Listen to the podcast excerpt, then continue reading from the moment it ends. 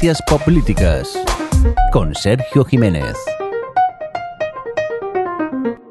Logan se sienta con su hijo Kendall en la cubierta del lujosísimo yate que tiene en el Mediterráneo en el que eh, tiene una conversación acerca del futuro. Han decidido que su hijo tendrá que pagar por los pecados del padre, eh, como si fuera eh, la Biblia, y pasará por la cárcel para purgar temas de ocultamiento de acoso sexual en la compañía. Sin embargo, en esta conversación, Kendall aprovecha para plantearle a su padre por qué nada de lo que ha hecho le ha parecido suficiente para que le considerara un digno heredero, que era lo que parecía eh, eh, en un momento dado. Y el padre le dice que, que no tiene condiciones para ello. Que lo que busca para su empresa es, es un killer, un asesino, alguien con ánimos de sangre y que no lo ve en ninguno de sus hijos. Cuando unas pocas horas después, eh, desde ese mismo yate, eh, Logan asiste a la acusación que hace Kendall de que su padre conocía todas estas pruebas y las había ocultado y que es una persona tóxica, eh, Logan mm, no puede evitar esbozar una sonrisa porque quizás ese killer que buscaba sí estaba ahí. Estoy hablando, como podéis suponer, de la celebérrima, al menos en círculos tuiteros y seriéfilos, Succession, y del final de su segunda temporada. Espero que no lo eh, hayáis tenido en cuenta como spoiler, eh, hace ya unos años de, esto. Y es que eh, Succession es un drama que habla sobre nepotismo y meritocracia y las implicaciones que tiene una familia, ¿no? No deja de hablar de un padre dueño de una empresa que tiene que dejarle la empresa a sus hijos, pero que ve que sus hijos pues, no son muy espabilados y demás. Eh, sin embargo, eh, Logan nos parece un tipo despreciable por muchas cosas, pero, pero aunque también sus hijos nos parecen despreciables, pues quizás al menos desde esta cultura latina, española, eh, no dejarle ni un cachito de terreno a tus hijos no está del todo bien visto. Y es que eh, en diferentes culturas y en la anglosajona, esto es muy importante, la meritocracia es, es, un valor. O al menos dicen que es un valor, ¿no? El prosperar en la vida eh, a lo largo del esfuerzo y conseguir avanzar según lo que vales y no según quién eres o de dónde vienes. Eh, y de eso es de lo que vamos a hablar. Me llamo Sergio Jiménez, el Rabo en Twitter y Sergio Jiménez en Mastodon y te doy la bienvenida a Ciencias Políticas, el podcast en el que hablamos de conceptos, ideas, teorías, elementos políticos, sociológicos y demás que eh, rigen nuestra sociedad, nuestro sistema político, todo ello ilustrado con ejemplos claros del mundo de la televisión, del cine, de los videojuegos, de los cómics, para que lo puedas entender y puedas hacerte tu propia opinión de cómo es el mundo en el que vivimos. ¿no? Y hoy, como os decía, queremos hablar de la meritocracia. Eh, a veces eh, esgrimida como argumento, otras veces eh, vista con desconfianza, pero uno de los pilares de la sociedad liberal capitalista en la que vivimos. ¿no? Y, es de lo que vamos a hablar. Vamos a hablar de qué es la meritocracia, eh, qué es este concepto, qué papel juega en, nuestra sociedad, porque como os digo, tiene eh, como valor y como concepto eh, uno de los elementos que articulan nuestra vida cotidiana de manera muy importante, creamos en ella o no, eh, cuáles han sido las principales críticas que ha encontrado en su historia y cómo ha ido adaptándose a ellas, o mejor dicho, cómo los sistemas han tratado de perfeccionarse a raíz de las críticas. Los sistemas tienden a protegerse y una de las maneras de protegerse es adaptándose a las críticas más fuertes que, pasa. Y finalmente queremos hablar de en qué estado se encuentra, si es que existió, ¿no? Ahora mismo hay bastante polémica, que si los Nepo Babies, que si el 1%, que si ricos muy ricos, pobres muy pobres, el ascensor social que está roto, etcétera. Vamos a hablar de, en qué punto nos encontramos en cuanto eh, no tanto a la meritocracia, que, es un concepto importante, sino al ascensor y a la promoción social, que a fin de cuentas es de lo que va, ¿no? Como decían en Haltans Catchfire, eh, nunca ha ido realmente de la meritocracia, sino de la meritocracia para conseguir progresar en la sociedad. The thing to get the thing, la cosa que consigue la cosa. Así que, si os venís conmigo, empezamos.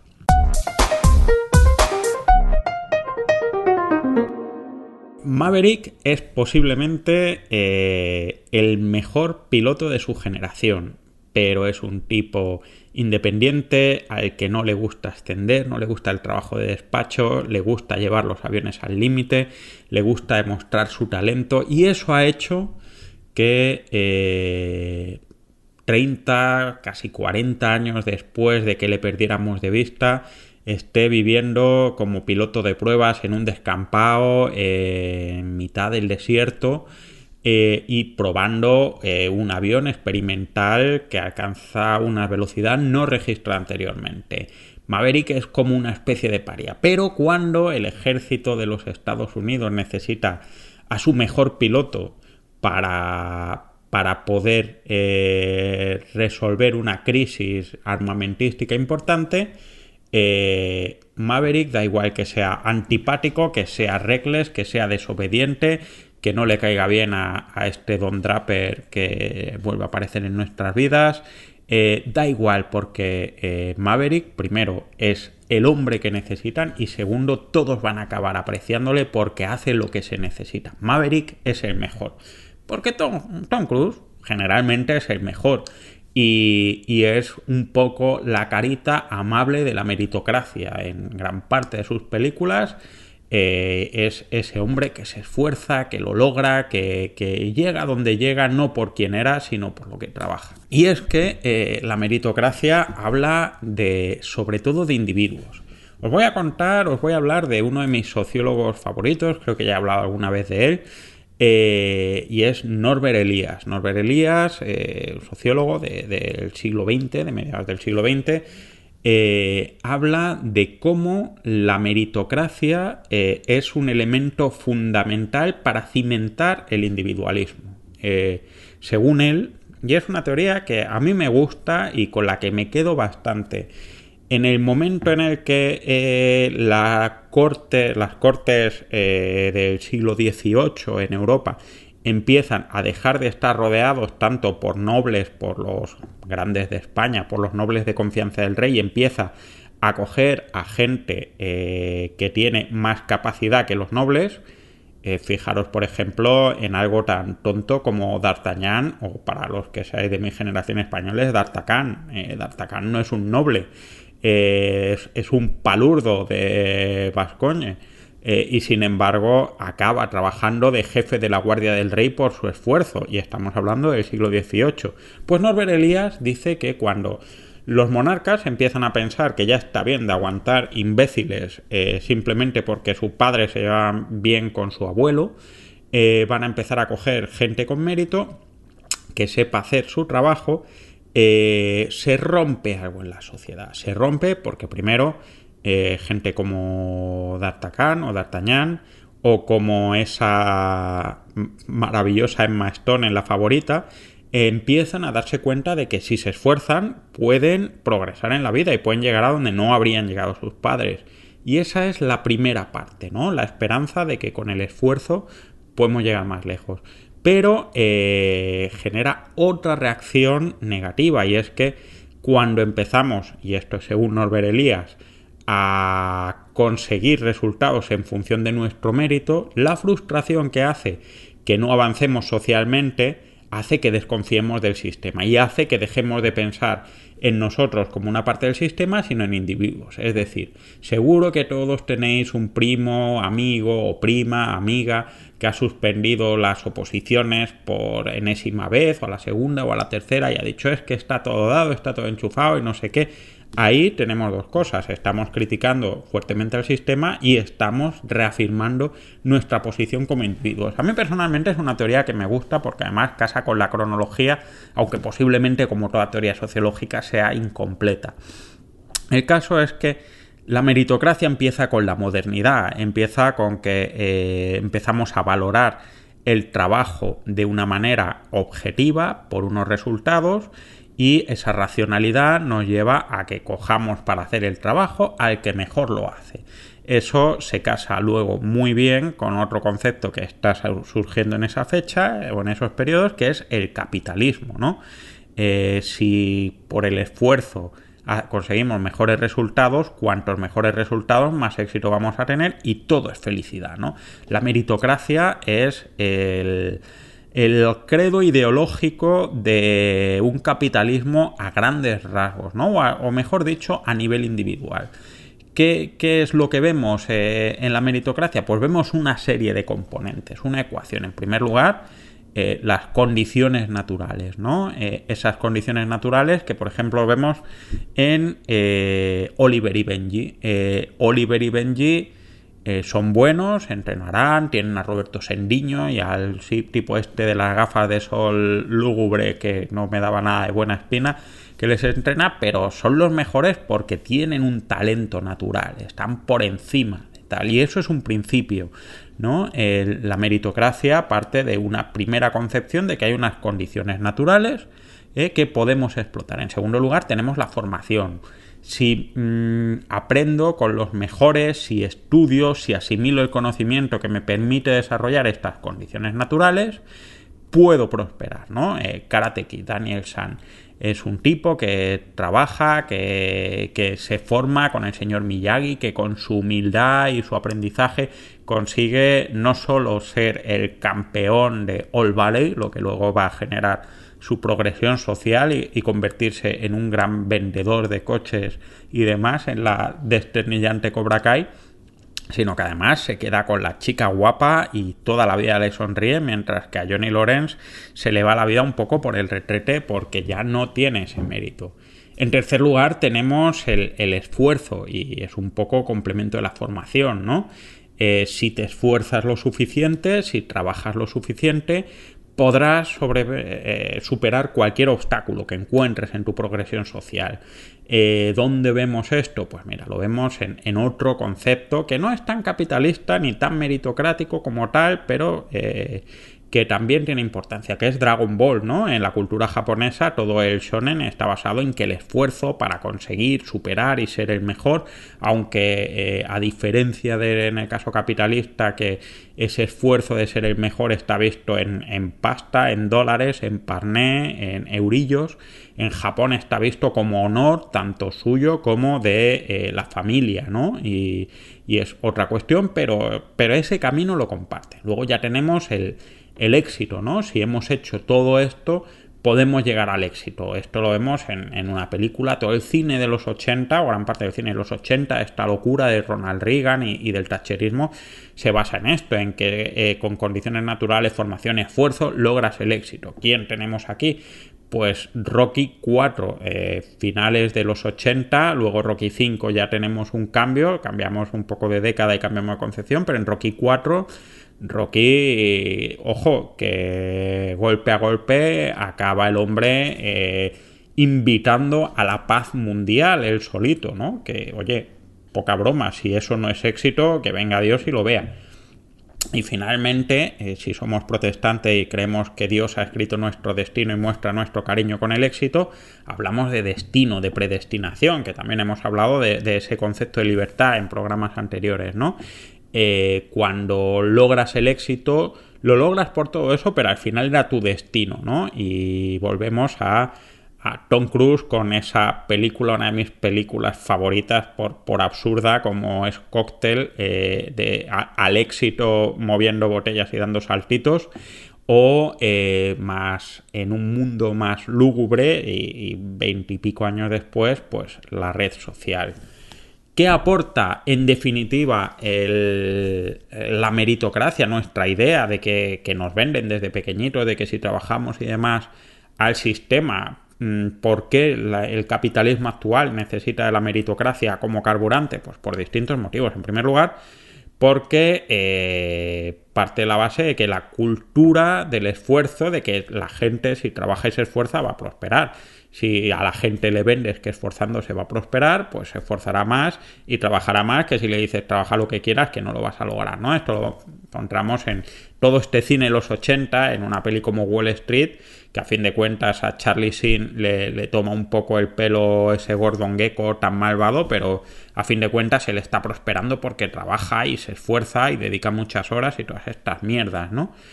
Eh, también tiene una parte muy importante que es el, impulso del emprendimiento, ¿no? Todas estas películas americanas como de Food Truck y, demás, que dicen, bueno, pues no era nada feliz o, o Baby tú vales mucho y demás, Uh, no era nada feliz haciendo su tal o su vida, pero empezó a emprender y a casar lo que le gustaba con lo que podía hacer y, triunfó en la vida.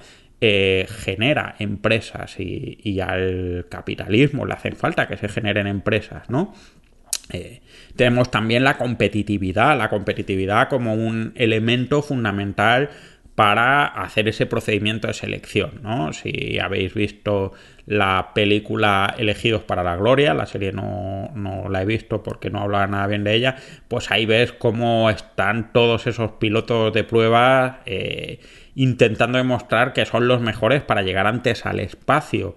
Eh, si sois un poco más modernos y más de cultura, por así decirlo, española, la película del método Gronholm es lo mismo, ¿no? Esa competitividad por el éxito hace que, a fin de cuentas, seamos nosotros los que acabemos haciendo la selección al, al sistema capitalista a través de nuestro esfuerzo, ¿no?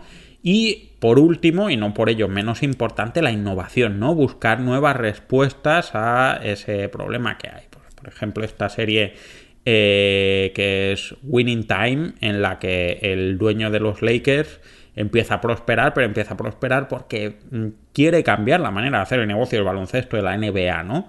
Eh, al capitalismo, como tal, también le hace falta eh, esa innovación porque si no se convierte en un sistema estático y, y acaba agotándose a sí mismo. Esto hace que, donde la sociedad es más absolutamente capitalista, la meritocracia es especialmente sobrellevada. Si habéis oído estas célebres noticias que salen con cierta periodicidad, siempre se dice pues que no sé qué millonario eh, va a donar toda su fortuna a una causa benéfica y a sus hijos no les va a dejar nada o prácticamente nada, ¿no? Pues Bill Gates, por ejemplo, eh, Steve Jobs o, por ejemplo, eh, si no me equivoco, John Tellison, pues es una cosa muy habitual. La cultura americana eh, estadounidense considera eh, que dejar dinero en la herencia no es bueno para que los, hijos eh, sigan avanzando. Eso no quiere decir, y, ya lo veremos, que no les dejen puertas o que todo se arregle con no dejarle una mortera de millones que no podrían gastar en cinco vidas. pero sí que quiere decir que dentro de su cultura eh, intentar eliminar determinadas ventajas, pues está mal. Y como os he dicho, y, como vemos en Succession y como podréis asociar muchos de los que sois españoles y demás, pues qué clase de padre en España no le dejaría nada herencia a su hijo pudiendo dejarle otra cosa que no pueda. Pero bueno, eso ya son las cosas. ¿Está bien? Pues no sé, hay unos chavales en un descampado de Baltimore que tienen algo que decir. ¿Estás escuchando? Ciencias Políticas. D'Angelo está en su oficina de trabajo, que es un descampado en Baltimore, sentado en un sofá, esperando despachar su droga, hablando con todos sus eh, amigos y, compañeros y camellitos de segunda, entre los que está Michael B. Williams eh, muy de pequeñito, y están hablando de por qué se dedican a vender drogas, ¿no? Y D'Angelo dice que, bueno, que básicamente él prefiere vender drogas porque es una manera de prosperar, porque eh, posiblemente el señor que inventó los McNuggets, aunque haya inventado algo que se venda por millones de unidades, eh, seguirá trabajando en un sótano. Y, y, él lo que no quiere es seguir trabajando en una. estar trabajando en una estructura en la que por muy bien que lo haga no va a poder avanzar. Eh, esta conversación que a mí se me ha quedado grabada es de la primera temporada de The Wire y es una crítica muy importante no tanto al capitalismo como a la venta de la meritocracia, ¿no? Eh, realmente la meritocracia nos vende mucho todo esto de prosperar, eh, pero en realidad muchas de las veces cuando prosperas, prosperas muy poquito y el que se lo lleva crudo es otro. Eh, esto quiere decir que la meritocracia, por importante que sea y por mucho que condicione nuestra vida, ha tenido críticas muy importantes que han trabajado en el perfeccionamiento del sistema. Diría la escuela de, Frankfurt, toda esta gente, Habermas y demás, que esto para engañarnos.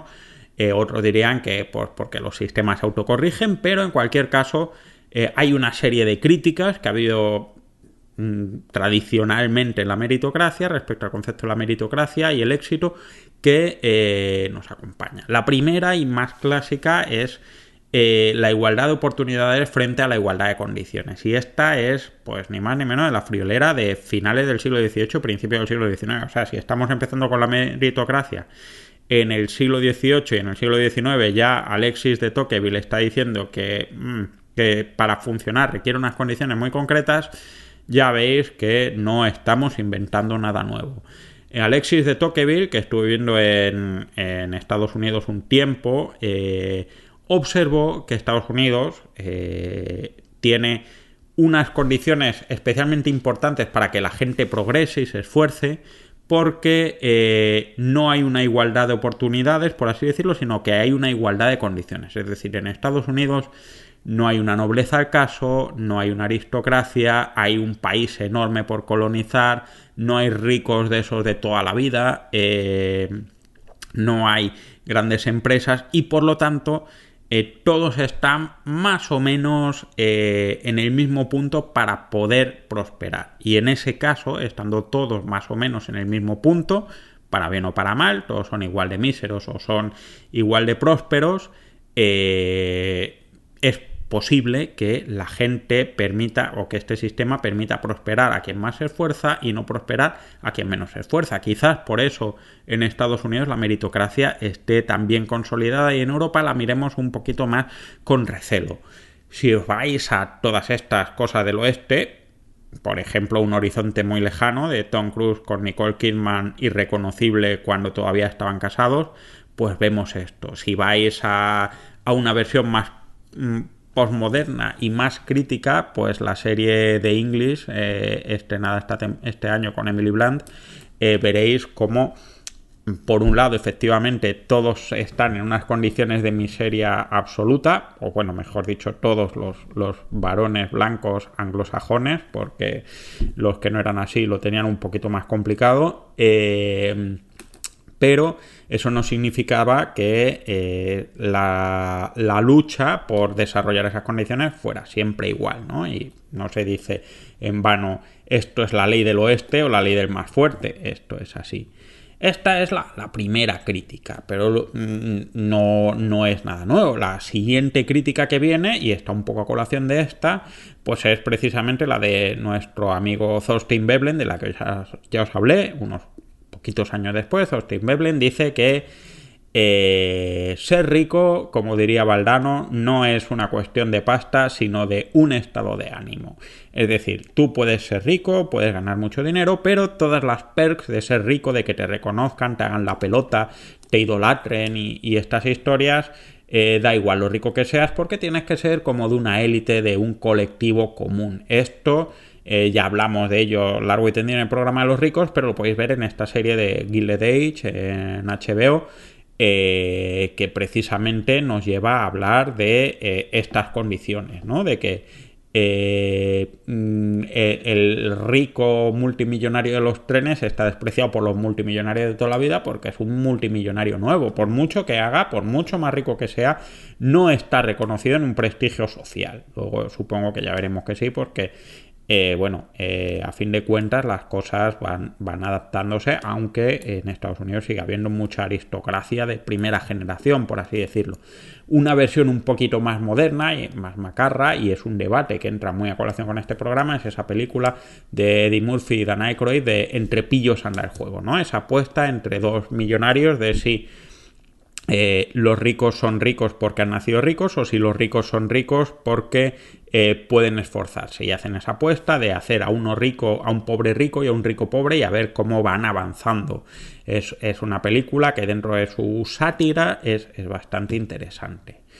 Un tercer punto de crítica, este es un poquito más moderno, porque ya entramos en aspectos de, psicología y demás. No es que sea algo nuevo, ya veréis, pero sí que eh, empieza a entrar ya en el siglo eh, a mediados del siglo XX y es eh, los mecanismos que son alternativos a, la racionalidad de la meritocracia. Es decir, eh, ser el mejor te hace prosperar, pero ser el mejor el qué? Ser el mejor en tu trabajo. ahora mismo ya tenemos asumido que hay una serie de competencias en el trabajo que no son las competencias de ser el que mejor hace balances y demás, sino pues ser más simpático, más comunicador o ser más pelota. Tom y el primo Greg en Succession no les va nada mal. Es decir, pues son unos pelotas, son unos mierdecillas, eh, son lo peor, pero ahora mismo mm, tienen unas mejores perspectivas laborales que, que sus primos y ex mujer eh, eh, de, la familia Roy, ¿no? Y, y esto es interesante, ¿no? Porque normalmente asumimos que la meritocracia es un fruto de eh, el trabajo como un elemento racional, pero hay muchos elementos en el trabajo que no son racionales y, toda la escuela de, conductismo de mediados de, la primera, primer tercio del siglo XX primero y luego la segunda mitad habla precisamente de que hay muchos elementos que no tienen que ver con esa racionalidad y que nos hacen prosperar. Seguro que todos conocéis a alguien en el trabajo que, que avanza y prospera no porque sea bueno trabajando, sino porque sabe reír mejor los chistes que nadie a quien se los tiene que reír o que sabe a quién aplaudir antes que nadie para que eh, sea reconocido, ¿verdad? No, no es nada nuevo.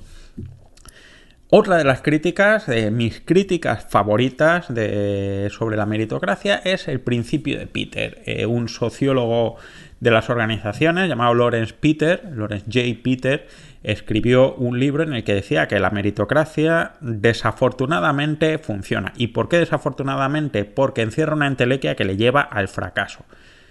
Eh, pensad en The Office, pensad en ese eh, jefe que es un gañán, que es un inútil, ese Michael Scott, que no tiene ni puñetera idea de ser jefe, pero que sin embargo cuando le echan de su trabajo o cuando tiene que ir a hacer una venta, eh, el hombre es un vendedor extraordinario, es un muy buen vendedor y es un horrible jefe, aunque todos le tengan mucho cariño.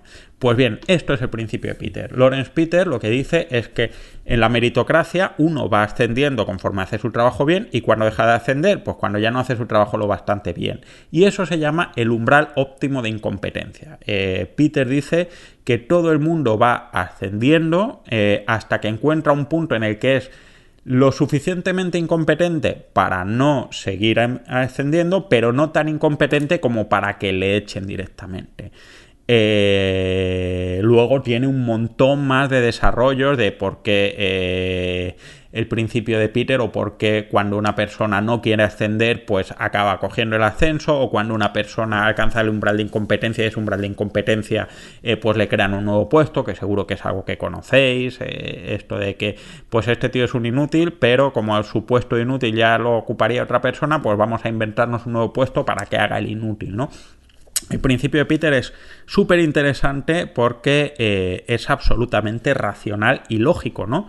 Todos ascendemos hasta que, no somos lo bastante buenos como para seguir ascendiendo y si no somos lo bastante malos, ahí nos quedamos siendo generalmente infelices y haciendo cosas mediocres, ¿no? Y, es una crítica bastante importante que, bueno, se ha tratado de eh, trabajar en el tema de los derechos humanos, con los incentivos, con las promociones, con la reestructuración de los puestos de trabajo, pero a mí me da la sensación de que sigue siendo un tema, ¿no? Eh, luego tenemos las teorías más, eh, por así decirlo, eh, ¿cómo podríamos llamar esto? más antisistema. Ya os he hablado de la escuela de, de Frankfurt, de Jürgen Habermas, ahora o de los movimientos más neomarxistas o anarquistas que de lo que hablan es precisamente de que todo esto es una mierda y que la gracia de la meritocracia ya no es tanto sustentar el capitalismo, sino hacer que todos nos sintamos felices eh, pensando que si nos rompemos el espinazo lo suficiente vamos a avanzar y, eso hace que los ricos sean más ricos y nosotros seamos más miserables y tengamos el espinazo más roto. Un poco lo que decía D'Angelo, ¿no?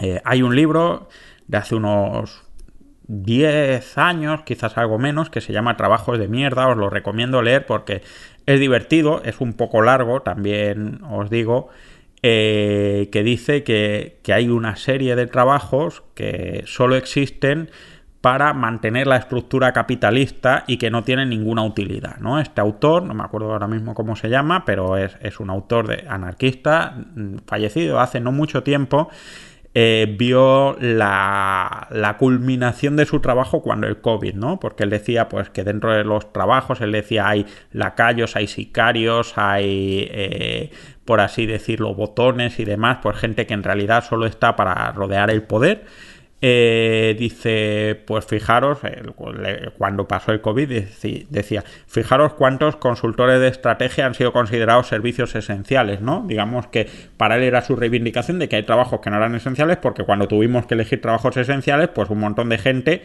eh, pues no, no, no, fue considerado trabajo esencial. Un ejemplo lo vemos muy claramente en esta peli de El Diablo se viste de Prada, ¿no? ¿Para qué está Anne Hathaway en El Diablo se viste de Prada? Pues básicamente para ser miserable y para que su jefa eh, demuestre que es muy poderosa. Lamentablemente El Diablo viste de Prada acaba cayendo, bueno, acaba cayendo, pues es una película estadounidense y demás, pero acaba entrando en la misma dinámica, ¿no? Pues que se vaya para otro lado y demás.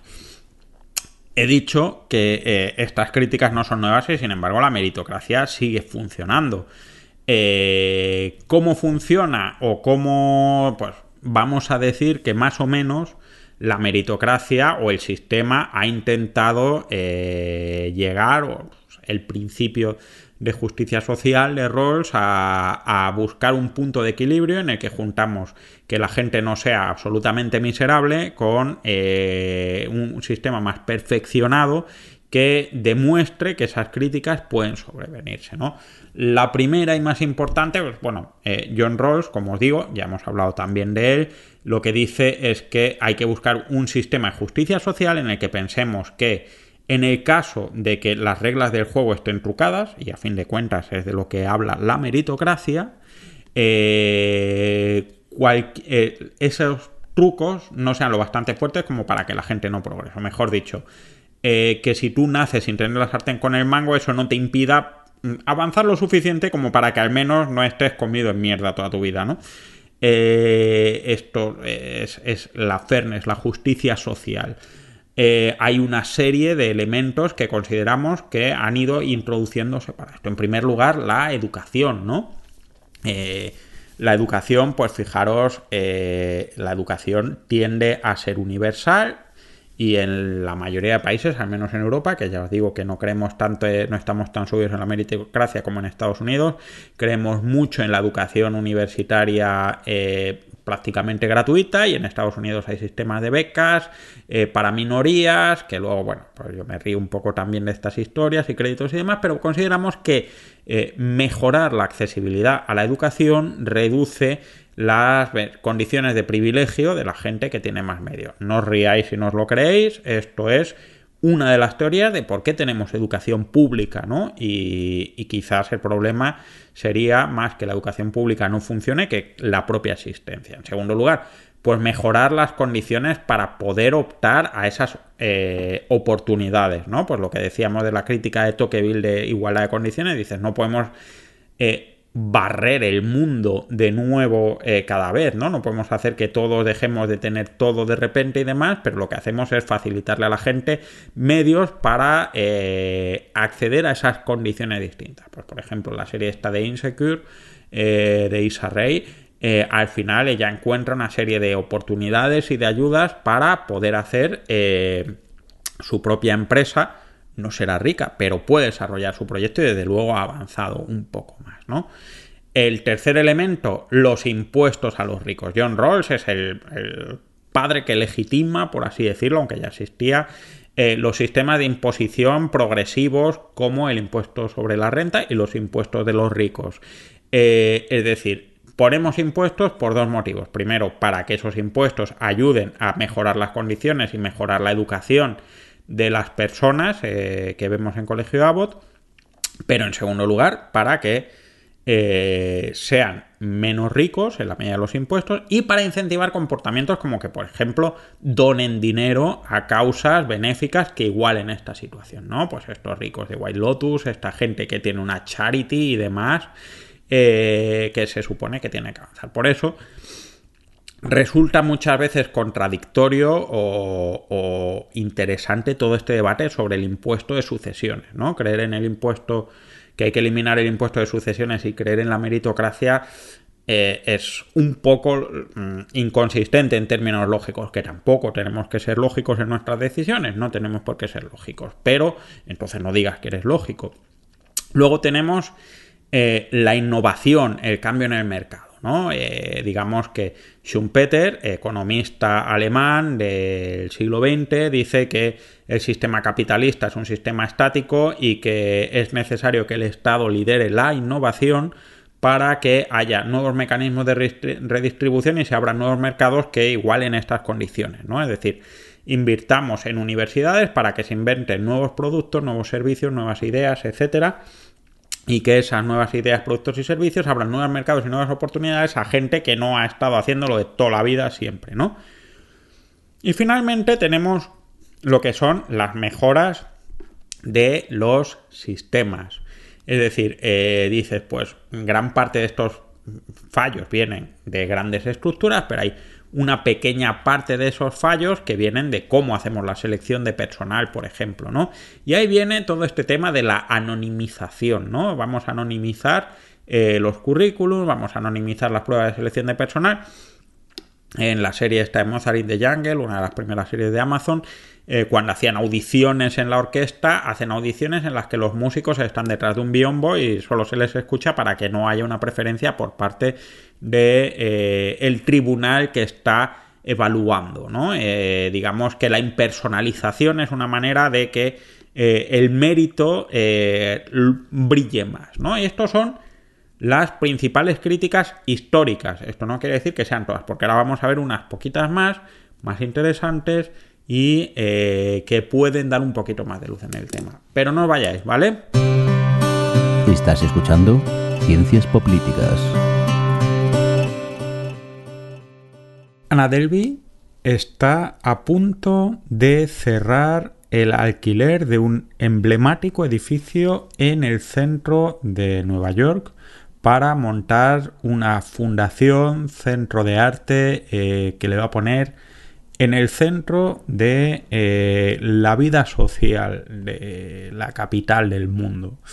Sin embargo, eh, a raíz de la falta de liquidez que tiene, porque Ana Delby no tiene ni un duro, eh, acaba desencadenándose una cadena de hechos que acaba con ella en la cárcel por haberse inventado toda una figura, todo un elemento social que le permite optar a lo que no habría optado si no se lo hubiera inventado. Ana Delby se inventa que es una multimillonaria heredera eh, alemana con contactos en todos lados y se ha apañado para hacerse amiga de la parte más alta de la sociedad y además de todo ello eh, ha conseguido que esta gente apoye o, les apoye en, este proyecto para montar su propia fundación.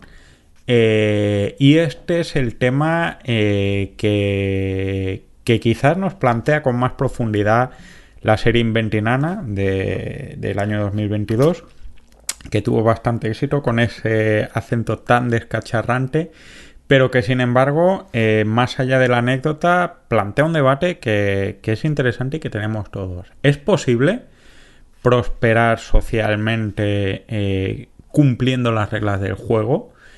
Eh, es más posible que antes, es menos posible, fue posible alguna vez. Todos habréis oído hablar del ascensor social y el principio de la meritocracia es exactamente ese, ¿no? Es hablar de, de cómo a través de los mecanismos que te permiten demostrar tus condiciones y tu esfuerzo, te permiten avanzar en la sociedad. Si te esfuerzas y trabajas, puedes llegar más lejos. Ahora bien, si por mucho que te esfuerces no puedes vivir mejor, no puedes ganarte la vida, eh, ¿tiene sentido ese mérito? ¿La meritocracia es una realidad o es un invento? Eh, La cuestión es que, eh, como nos señalaba Peter en el principio de Peter, la meritocracia es fruto de, la escasez y de la suficiencia. Es decir, la meritocracia o la mm, manera de distinguir que tiene la meritocracia está muy marcada con la escasez de una serie de atributos que te acaban asignando un puesto en el mercado. Si eres mejor que otros haciendo X, si tu talento es escaso, crecerás más que unos talentos más comunes.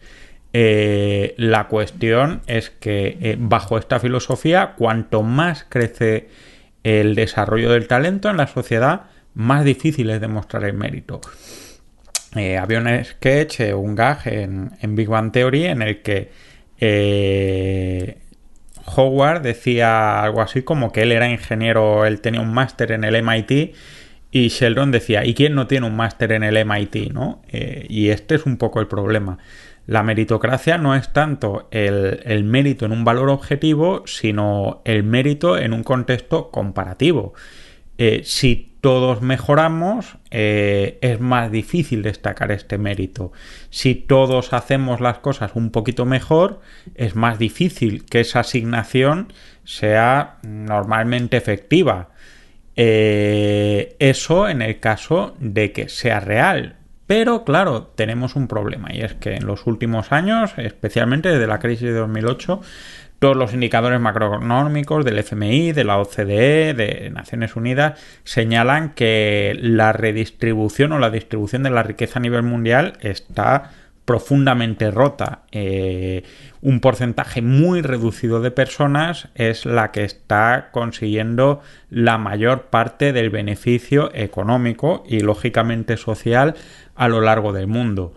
Esto puede parecer que, no tiene necesariamente que ver, pero claro, el, ascensor social es ese progreso. Cuanto más alta es la distancia que hay entre tu piso actual, cogiendo la metáfora del ascensor, y el piso siguiente, más difícil es andar ese camino.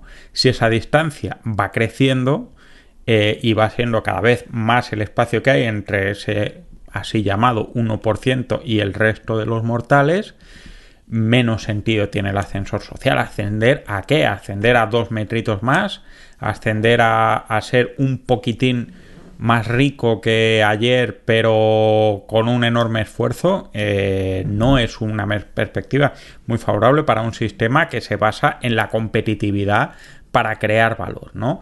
Eh, pensad en que la vida de gente como la de Succession, White Lotus, eh, es, inalcanzable, que vais a decir, bueno, esto siempre ha existido, ¿no? Falcon Crest, pues Angela Channing era podridamente rica, por no hablar del JR de Dallas, o, incluso yéndonos más lejos, eh, el conde de Montecristo y todos sus, sus adversarios, enemigos, ex amigos, son también extremadamente millonarios en el momento en el que se encuentran y con una gran distancia. Pero sin embargo, eh, la cuestión es esa, ¿no? Y es que cada vez eh, hay una mayor distancia entre los distintos eh, estratos sociales. Y eso nos hace plantearnos hasta qué punto esa meritocracia no es tanto que exista, sino que importe. ¿Qué importa que seas el mejor en algo cuando el siguiente piso está muy elevado y lo que es más importante, cuando hay una diferencia entre esos pisos, que es una diferencia tan estanca como puede parecer, eh, existe de verdad el mérito y esto lo vemos mucho con la polémica de esto que han llamado los americanos ahora los nepo babies, ¿no? Los, los hijos de famosos que prosperan y que mezclan mm, prácticamente todas las contradicciones o problemas o elementos que nos encontramos en eh, la concepción del mérito, ¿no?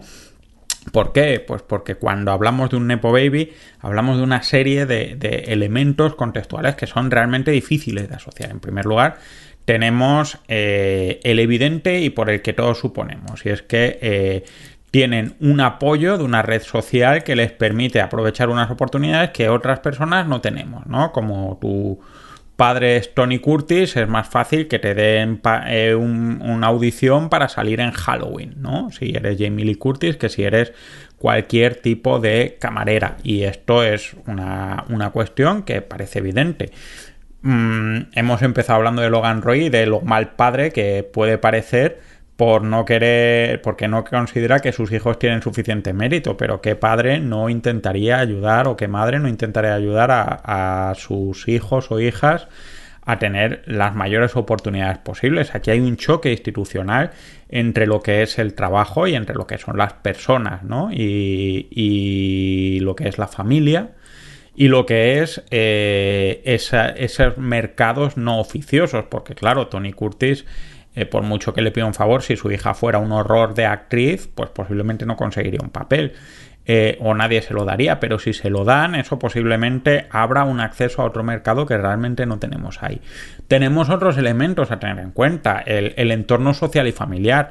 Eh, os puedo asegurar que aunque mm, Jamie Lee Curtis fuera una, una persona enchufada y demás, tiene desde luego más estímulos, más formación, más interés de sus padres en que sea actriz de lo que haya podido ser, por ejemplo, yo, ¿no? Eh, esa gente se ha creado un entorno en el que se ha incentivado determinados elementos o determinados contextos que le hacen que esté más familiarizado y que sepa a lo mejor con 10, 12 años más de interpretación de lo que pueda saber yo en, en 15 eh, habiendo estudiado. Y eso es un elemento difícil de diferenciar hay otros elementos como el acceso a mecanismos de promoción, ¿no? Eh, cuando tenemos una red o cuando formamos parte de una red o de un estado social, sabemos que es más fácil que vayamos a determinado tipo de escuela y sabemos que cuando tú estás en determinado tipo de escuela tienes más posibilidades de éxito. No necesariamente porque la escuela es mejor, sino por esa red de contactos. Y estos son elementos más que contrastados en todos los elementos, en todos los estudios internacionales tipo PISA y demás, ¿no? El estrato social o, el nivel de estudios e implicación de los padres, que es un mecanismo que está intrínsecamente relacionado con, por ejemplo, el sitio donde vives o la escuela que eliges, eh, en caso de poder elegirla, tiene una influencia muy directa en, en la formación. ¿Cómo sabemos que luego el desarrollo de esos niños es fruto exclusivamente de esa formación y no de esas competencias o de esa implicación de los padres? Es un elemento realmente complicado. Fijaros en, en una de mis series favoritas, eh, lo que llamarían otros un guilty pleasure, Anatomía de Grey, eh, básicamente todos son grandísimos doctores, pero todos o la mayoría eh, son de grandes sagas, ¿no? Grey, su hija de cirujana, otras están casados con no sé quién, otros son hermanos de no sé cuánto, que es verdad que es una parte de culebrón, pero por otro lado hay que pensar que este tipo de redes existen y siempre han existido. La cuestión es que cuando empezamos a hablar de meritocracia, acordaros que hemos empezado hablando del siglo XVIII, es de la permeabilidad que pueden tener esas redes para poder entrar. Eh, y es que la sensación que hay conforme vamos viendo que eh, crece esa desigualdad de la que hemos estado hablando es que la permeabilidad no es tan posible o, es posible hasta cierto nivel. El ascensor social te sube eh, mm, a lo mejor una planta o dos plantas, pero las otras 500 no es fácil subirlo y es de lo que va Inventinana. Y es que hoy en día para hacer un gran salto social, al menos en Occidente, parece que las posibilidades son limitadas, ¿no? O bien encuentras una nueva área de negocio, una oportunidad en un mercado disruptivo y es lo que pasa con todos estos millonarios tecnológicos, ¿no? La peli de la red social, pues Zuckerberg no era un tío esencialmente millonario, aunque no era pobre porque estaba estudiando en Harvard, pero se ha hecho más millonario de lo que podría haber hecho porque apareció un, un, hueco de mercado que no cubrían otras élites. Lo mismo pasa con Steve Jobs, con Bill Gates, con toda la historia de Silicon Valley. Gente que ha encontrado una oportunidad para desarrollar un mercado que no está copado por un sistema de élites bien, bien eh, asentado. Existe la otra posibilidad, que es ese, ese hackeo o esa borde de la legalidad, el engaño que también hemos visto ¿no? en Inventinana, pero también esa Elizabeth Holmes en The Dropout o, la gente de WeWork o de Superpump, etcétera, toda esta gente que, ha ido mm, creciendo burbujas, engañando, o en España en una versión más cañía, Arturo Fernández, que han ido eh, mm, juntando oportunidad tecnológica y asimetría de información, falta de conocimiento de las élites, con eh, un poco de echarle morro para prosperar y hasta cierto punto han podido prosperar por estar en el sitio correcto. Luego está la permeabilidad por relaciones personales, ¿no? Pensad en, el papel de ese Tom de Succession que ha dado el, el, desgraciado braguetazo de casarse con, con una Roy o de Alexandra Daddario en The White Lotus, ¿no? Eh, eh, o, o Plaza. Es gente que no son de ese estrato, pero han tenido la suerte de o, la condición de casarse con gente de ese colectivo. Y eso no es un mérito en sí mismo, pero es un elemento condicionante de la promoción social, ¿no? Y, es que esa es la cuestión. Eh, a mí me da la sensación de que más que un problema de promoción social vinculada al mérito, de lo que estamos hablando es de esperanza de bienestar. Y es que eh, cuando hablamos de Nepo Babies, de, meritocracia, eh, no estamos hablando tanto del criterio de, valoración, me da a mí la sensación, sino de las condiciones de encontrar o de las posibilidades de encontrar unas condiciones de vida eh, relativamente desahogadas y aparentemente justas. Y esa ruptura es la que nos vamos encontrando pues, por esta saturación de competencias, por este distanciamiento entre las clases más altas y, más pobres y por ese sentimiento de incertidumbre que nos encontramos en, una situación económica como la que tenemos. Así que nada, ¿existe la meritocracia? Pues Mm, vosotros valoraréis si existe y en caso de existir, eh, como cuánto de bueno es que exista o hasta qué punto podemos confiar solo en la meritocracia para hacer una sociedad un poco más justa o menos justa. Esto ha sido todo por hoy. Eh, ya sabéis que podéis contactarnos en cienciaspoplíticas.gmail, en Twitter, eh, arroba poder y series o Raw. Podéis hacer comentarios, dudas, peticiones, insultos. Podéis dejar comentarios en la página web de Sons. Eh, o en el iBox o, o, allá donde corresponda y os recomiendo que sigáis escuchando esos cienes de podcast que tenemos en Sons y que hace el señor Mirindo soñar también eh, como ha hecho en esta ocasión. Esto ha sido todo, nos vemos pronto, hasta luego. Acabas de escuchar Ciencias Políticas, un podcast alojado en Sons, red de podcasts. Encuentran más información de este episodio en nuestra página web, sons.red barra ciencias políticas. Y descubre muchos más podcasts en sons.red.